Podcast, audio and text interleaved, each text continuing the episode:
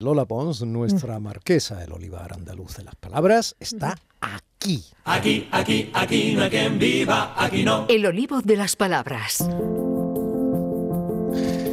Sí, hombre, sí, aquí eh, se vive muy bien, acompañado de, de esta estrella fulgurante, porque vamos a ver, te he visto tomándote un café con Diego Luna, el actor mexicano. Sí, para un programa que se llama, o una serie de programas que se llaman Pan y Circo, Sí. eh, que han abierto su temporada con un especial que se llama Discriminar en Español, que trata más bien, no, no tanto sobre discriminación en la lengua española, sino sobre las relaciones entre España y América. Es un programa curioso porque reúne a gente en torno a una mesa y se ponen a comer, Domi, y a charlar. Tampoco es nada Es un inusual. programa muy apetecible. Muy apetecible. Para quienes participan en él. Pero en mi caso no me tocó sentarme a la, a la mesa, sino tener una breve charla con él como entrevistada y estuvimos hablando de las relaciones entre España y América desde el punto de vista lingüístico. Fue muy interesante, pero fíjate que hay, claro, estas cosas de las producciones audiovisuales, esto se grabó hace muchísimos meses, ya casi una se había olvidado de eso y se ha estrenado esta semana en, en Amazon. Bueno, yo creo que es un programa recomendable. ¿Y tú conocías a, a Diego Luna, digo, como personaje hollywoodiense y tal? ¿Sabías Sí, algo de o te documentaste? sí, sí, sí. Conociendo tu germánica disciplina, sé que te pusiste inmediatamente a leer, pero, No vi Dirty Dancing 2, que... que pero, no lo, pero no lo viste en Rowan, en la de la Guerra de las Galaxias, la de Star Wars. Lo conocía de algunas otras ¿O películas. no lo viste ni tu mamá también. Sí, sí, Bueno, sí, en alguna película de estas sí, pero bueno, no tenía, pues no la había visto nunca. Y bueno, me pareció un, Luna es una estrella, lo sabes. sí, sí, ¿no? sí, me pareció un chico después muy, muy amable, bueno, en el trato y, y todo. Sí, fue una, fue agradable. Fue agradable. Muy bien, muy bien. Pues me alegra mucho que, que fuera agradable. Bueno, eh, yo no sé si ha sido exactamente igual de agradable vendernos el burro a todos de que Nebrija y América tenían que ver, si nunca se subió en un barco. Bueno, bueno, bueno, vamos a ver. ¿Has visto qué manera tan hábil de Va- entrar? eh? vamos a poner aquí las cosas sobre la mesa. Elio Antonio de La Nebrija. provocación está ahí, en fin, tú sabrás. Elio Antonio de Nebrija nunca fue a América, pero América fue a Antonio de Nebrija, porque él, que seguramente nunca vio una canoa, fue el primero que introdujo la palabra canoa en los diccionarios del español. Mm, Supongo que, claro, siempre estas cosas vienen por referencias indirectas, pero muy tempranamente, ya en 1495, o sea, tres años después de que Colón arribe a ese lugar nuevo que hemos llamado después América, él ya tiene la valentía de meter la palabra canoa, que es una palabra caribeña, de una lengua que se llama taíno, la introduce en, en uno de sus diccionarios. Es, una- es un gesto muy simbólico, pero es el punto de partida que nosotros hemos utilizado en una exposición de la que te quiero hablar hoy, que se llama En América y el océano se llenó de palabras, ¡Qué bonito! ¡Qué bonito! que se inaugura el próximo miércoles 29 en el Archivo de Indias de Sevilla. O sea, el miércoles que viene. Y Efectivamente. ni más ni menos que en el Archivo General de Indias. Efectivamente, en esa joya que tenemos los andaluces. Madre mía. Eh, contextualicemos, recordemos que Leo Antonio de Nebrija fue aquel andaluz que eh, dio de alguna forma una autopista fluida de futuro para que hoy el español sea el idioma que es.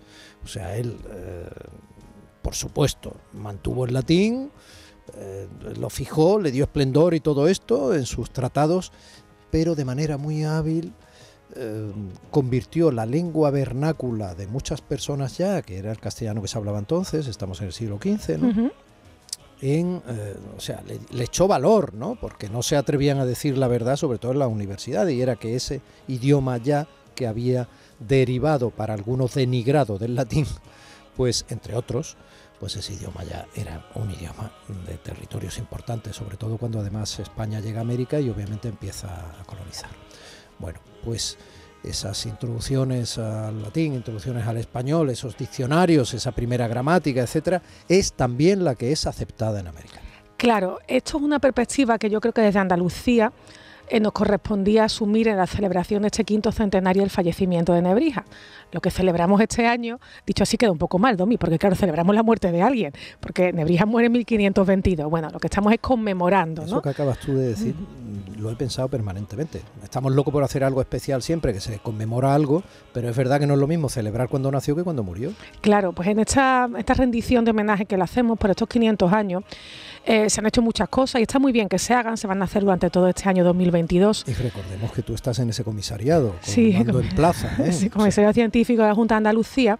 Y yo creo que a Andalucía le correspondía salir de la propia biografía de Nebrija, de Nebrija nació en, murió en, escribió tal, y mirar con un poco de foco, mirar desde las costas andaluzas hacia América, que es lo que llevamos haciendo desde 1500, y ver cómo Nebrija llega a América. Y entonces ahí nos encontramos como un gran aliado documental al Archivo General de India, cito en Sevilla, que recordemos que es una especie de biblioteca en la que se recogen lo que ellos llaman legajos. que es un legajo? Pues un legajo es una especie de eh, archivador donde se reúnen papeles. Toda la administración del Estado genera burocracia, la genera hoy, cualquiera de nosotros tiene en su casa una carpeta con no sé cuántas facturas y tal, pues la administración del territorio americano generó muchísima documentación. Y tenemos la suerte de que se conserve en Andalucía. Y esa documentación nos deja muchísimas huellas de cómo tanto la familia de Nebrija como sus libros, es una huella personal y una huella intelectual, impactaron en América. Y esa es la fortaleza de esta exposición Nebrija en América, que he tenido la fortuna de comisariar junto con dos aliados de excepción, que han sido Manuel Álvarez Casado, eh, jefe de sección del Archivo de India, y Leire Martina Ispuru, que es una queridísima compañera de Proyecto Historia 15, compañera del Departamento de Lengua de la Universidad de Sevilla. Eh, los tres hemos, hemos trabajado para, para, que esta exposición se pueda abrir este miércoles. Y, te que habrá echado una mano también Esther Cruces, Claro, es que... directora del archivo ahora que la tuvimos en Málaga durante muchos años, también precisamente como archivera magnífica. Sí, porque eh, em, yo creo que este aniversario también nos sirve para para sumar fuerza y para recordar que cualquier cosa, lo relativo a mí, eh, pues la cuestión de la cultura, de la lengua, de la divulgación, etcétera, sale mejor con la alianza de diferentes instituciones. Entonces tenemos una exposición que muestra documentos del archivo de India y obviamente hemos necesitado el apoyo que ha sido total del personal del archivo de India, a cuya cabeza está Esther Cruce, eh, malagueña, muy sabia, muy sólida y al mismo tiempo, y esto no siempre se lo encuentra uno en las instituciones culturales, eh, muy facilitadora porque no es tan fácil pues mm, sacar 20 documentos del lugar donde se almacenan, exponerlos a la luz adecuada, con las disposiciones de seguridad que todo ello implica. y nos hemos... unos 500 años. Claro, porque son los documentos que nos dicen que el discurso que podemos construir sobre Nebrija en América es real, que esto no es un invento, no es un cuento que uno se hace para defender la pipa de la paz entre España y América, sino que hay una alianza intelectual que ahora te puedo desglosar entre españoles y americanos actualmente y que se empieza a construir con Nebrija. No digo que sea la clave los 500 años, pero el inicio está en Nebrija. Y además de la colaboración de apoyo fundamental del Archivo de Indias... Qué pena que ustedes no estén viendo lo que está pasando ahora mismo, porque no paro de echar el micrófono de Lola Pons hacia mí y ella no para de subirse en el micrófono. Mientras yo más alejo el micrófono, ella más se apoya en la mesa. Yo sé que tienes muchísimas ganas de dejar tu mensaje muy claro, pero no te acerques tanto. ¿eh? Entonces... ha sido que lástima no tener una cámara, por favor, qué lástima. Venga, no me, no me riñáis más. Entonces, eh, recupero el discurso. Em, yo espero que a los visitantes les guste esta exposición, pero tienen que saber que la trascienda esto se ha podido hacer porque se han sumado instituciones y quiero destacar que eh, la Junta de Andalucía, su Consejería de Cultura, es quien promueve esta exposición Nebrija en América dentro de, lo, de la celebración del quinto centenario Nebrija. Eh, eh, contamos con la colaboración evidente del Ministerio de Cultura a través del Archivo de India y de la Universidad de Sevilla y la Facultad de Filología. Oye, ¿quién, ¿quién nos ha hecho la ilustración esta de, de la expo, ¿no? De la que tan, tan bonita. Está siendo un, un poco el perfil de Antonio de Nebrija y y ese, esa especie de carabela o de nao ¿no? en, el océano. Sí, hemos localizado una de las primeras representaciones de, de canoas que se encuentra en el archivo de India. Una canoa a lo grande, sí, Eso. Y la hemos sumado a la eh, fabulosa estatua de Antonio de Nebrija que está en su pueblo natal, que es Lebrija.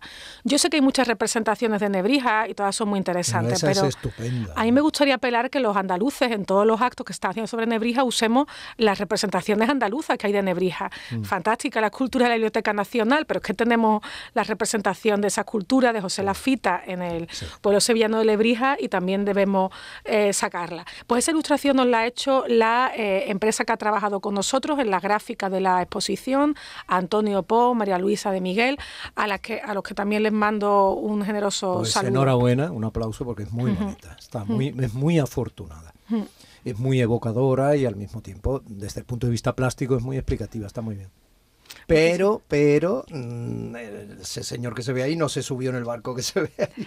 Se subió, fíjate, se subió a través de sus libros. Algo que a mí me ha emocionado es que cuando eh, revisábamos junto con Leire Martín y Manuel Álvarez Casado la documentación que íbamos a mostrar, trabajamos, por ejemplo, con las relaciones de libros autorizados por la Inquisición para cruzar América. Que por supuesto muchos cruzaron ilegalmente y sin estar en esos libros, porque, claro, siempre que existe el comercio existe la clandestinidad. Pero entre las listas de libros que aprobaba la Inquisición y que merecían pasar a América, en un listado poco elaborado, ¿eh? estaban cosas como tres Quevedo, dos Santa Teresa, cuatro Quijotes, seis artes de Nebrija, listado de seis meses más tarde, cuatro vocabularios de Nebrija, un tratado de eh, la misa, un, constantemente Nebrija en esos listados. Y Nebrija viajaba a América en esos libros que trascendían el estudio individual. O sea, no eran solo un librito para que tú aprendieses latín, como tú te podrías llevar a un librito para aprender alemán en un viaje. Era algo más que eso. Esos libros de Nebrija sirvieron para enseñar latín en los primeros centros de enseñanza americanos. Y esto es una cosa muy paradójica. La única lengua que la monarquía hispánica se propuso explícitamente enseñar en América fue el latín. La monarquía hispánica no promovió el uso del español primeramente, no le interesaba particularmente la lengua. Lo que le interesaba es eh, a, las órdenes religiosas evangelizar, obviamente, y a la monarquía hispánica pues, pues, trabajar con esos territorios, obtener riquezas, dominarlos, etcétera. La lengua es una cuestión completamente secundaria. A las órdenes religiosas sí les va a interesar, obviamente, evangelizar, y para eso no van a utilizar el español, sino las lenguas de las personas a las que se dirigen y las aprenden. El primero que las aprenda, de la orden que sea, redacta una gramática o un diccionario. Y ahora tú imagínate que te sientas tú, que, te manda Canal Sur a Marte y mira, me encontré aquí unos marcianos y le voy a redactar una gramática. Pues seguramente, si tú tuvieses que redactar una gramática, te dejarías influir por la gramática que tú has aprendido cuando aprendiste inglés, cuando aprendiste español. Y eso le pasa a esos religiosos americanos.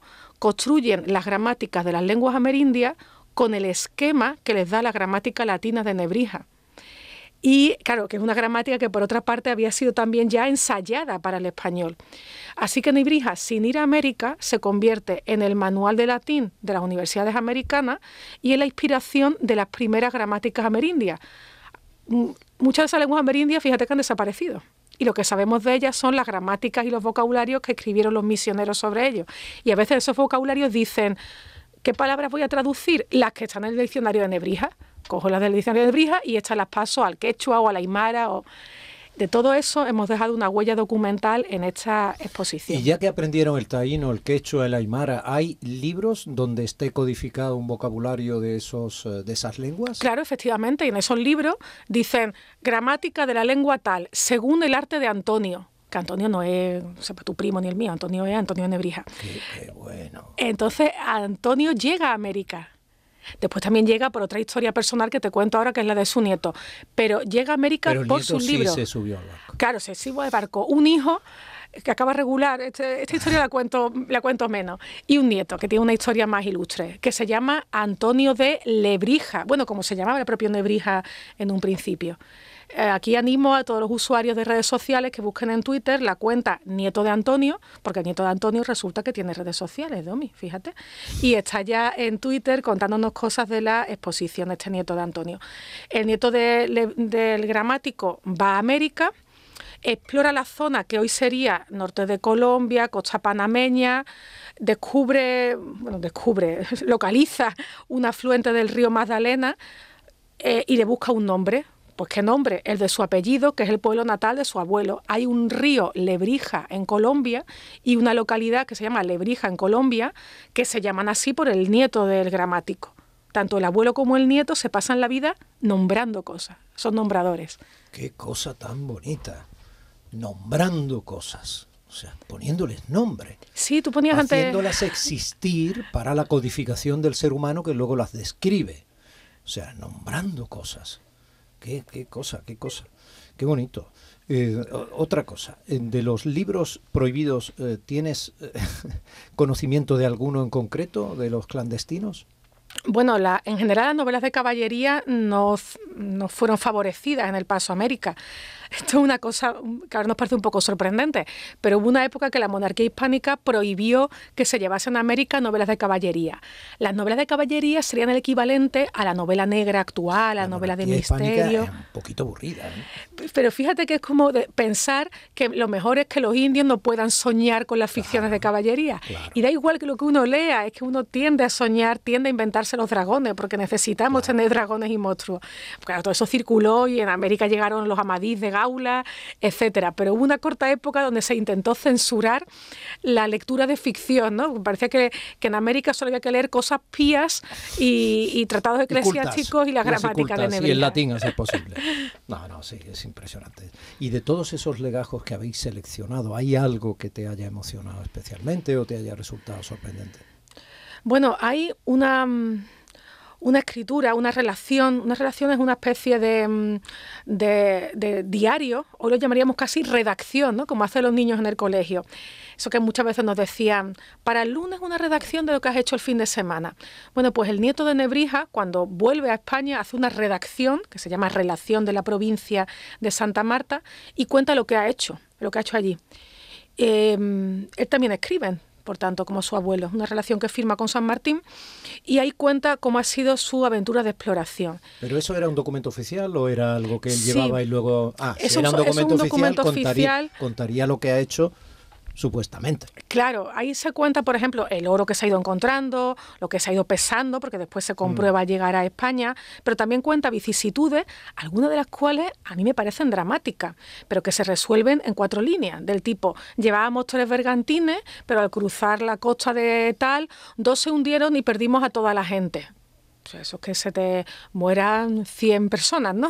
y se cuenta. Pero es muy interesante, porque eso pone. Eh, es un poco. Eso te mete en la cabeza de, estas personas, ¿no? O sea, digamos que iba a, maleficio de inventario, que eso podía pasar y ellos lo sabían y lo asumían, y uno de esos bergantines podía ser en el que él fuera. Sí, también es interesante comprobar algo que. Como que no era coger el ave. No, no, no. grado en absoluto. De siniestralidad mínimo, ¿no? no, era otra cosa moverse en esos territorios y esos viajes. Y lo que también creo que nos debería hacer reflexionar es algo que damos como por muy asumido, que es que los españoles llegan a América y se comunican. Vamos a ver, los españoles llegan a América e intentan comunicarse, porque pues, en un principio, si estamos en el, a final del 16 es una situación, pero en la época del nieto de Nebrija, que es principios del 16, tú llegas allí a un territorio inexplorado, ellos hablan sus lenguas que tú no conoces.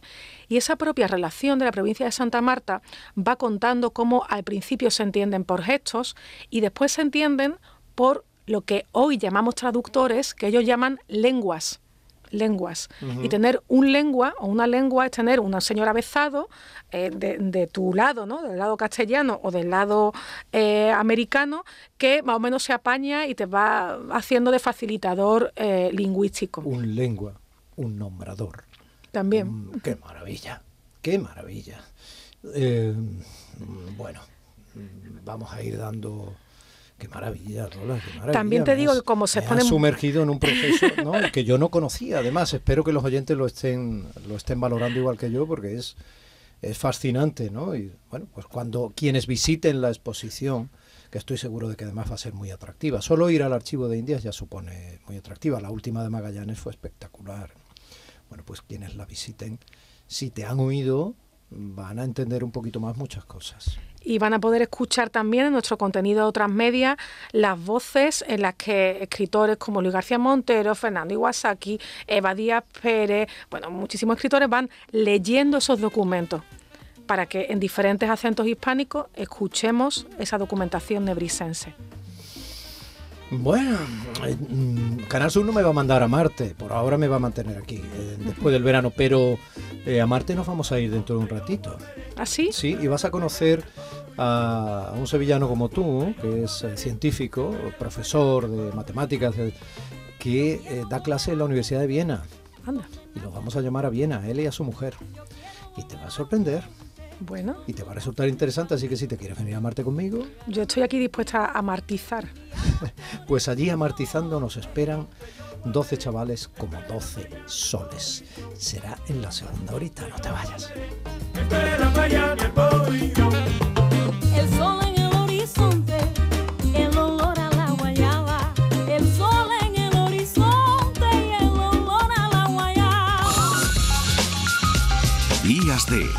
Andalucía con Domi del Postigo, Canal Sur Radio.